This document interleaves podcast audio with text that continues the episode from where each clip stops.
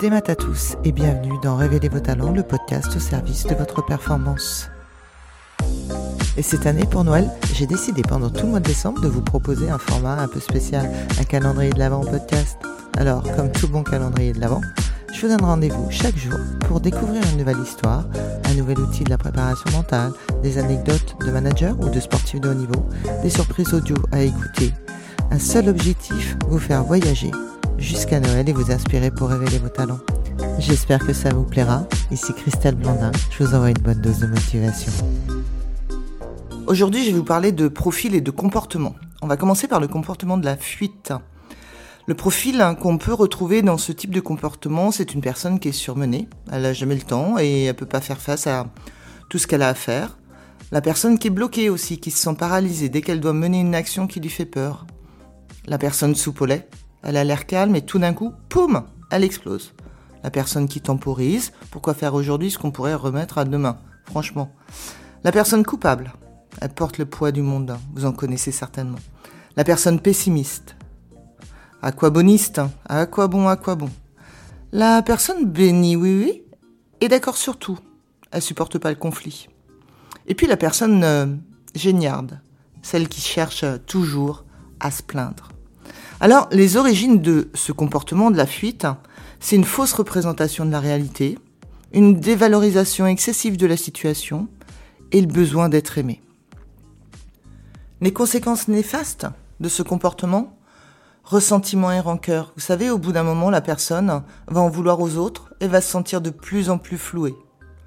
De mauvaise communication. Les autres ne savent plus exactement ce que vous aimez ou pas, ce que vous souhaitez ou rejetez des gaspillages d'énergie, notre énergie est limitée. Celle que l'on use pour se défendre, pour fuir et pour se justifier de nos fuites n'est plus disponible pour l'affirmation de soi. Perte de respect de soi-même, la personne accepte des activités qu'elle apprécie ou estime peu, sachant d'être bien au fond d'elle-même qu'elle pourrait certainement refuser.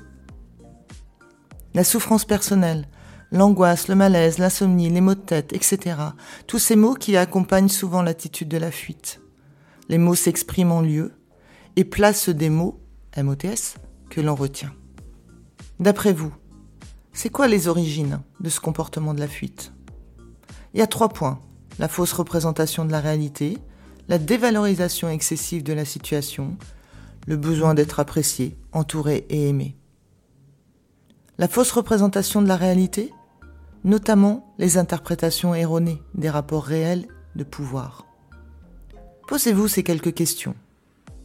Jusqu'à quel point je suis acteur? Quelle est ma marge d'autonomie? Jusqu'à quel point mon environnement est-il hostile? Quels sont les rapports exacts de pouvoir et d'influence? Et puis il y a la dévalorisation excessive de la situation.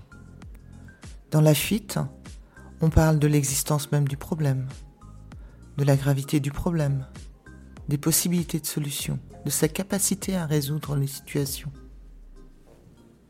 Et puis le dernier point, le besoin d'être apprécié, entouré, aimé. Le comportement de la fuite développe une tendance à éviter coûte que coûte les conflits, les désaccords. Alors je vous invite à veiller à vous choisir un environnement professionnel, amical, familial chaleureux. Cet épisode vous a plu? Eh bien, bonne nouvelle On se retrouve très bientôt avec un nouvel invité. En attendant, si vous souhaitez continuer à être l'architecte de votre réussite, rejoignez la communauté K Mental et Performance sur Instagram, Facebook ou www.mentalesperformances.bzh. N'hésitez pas à nous partager votre expérience et vos retours. Merci, Kenavo.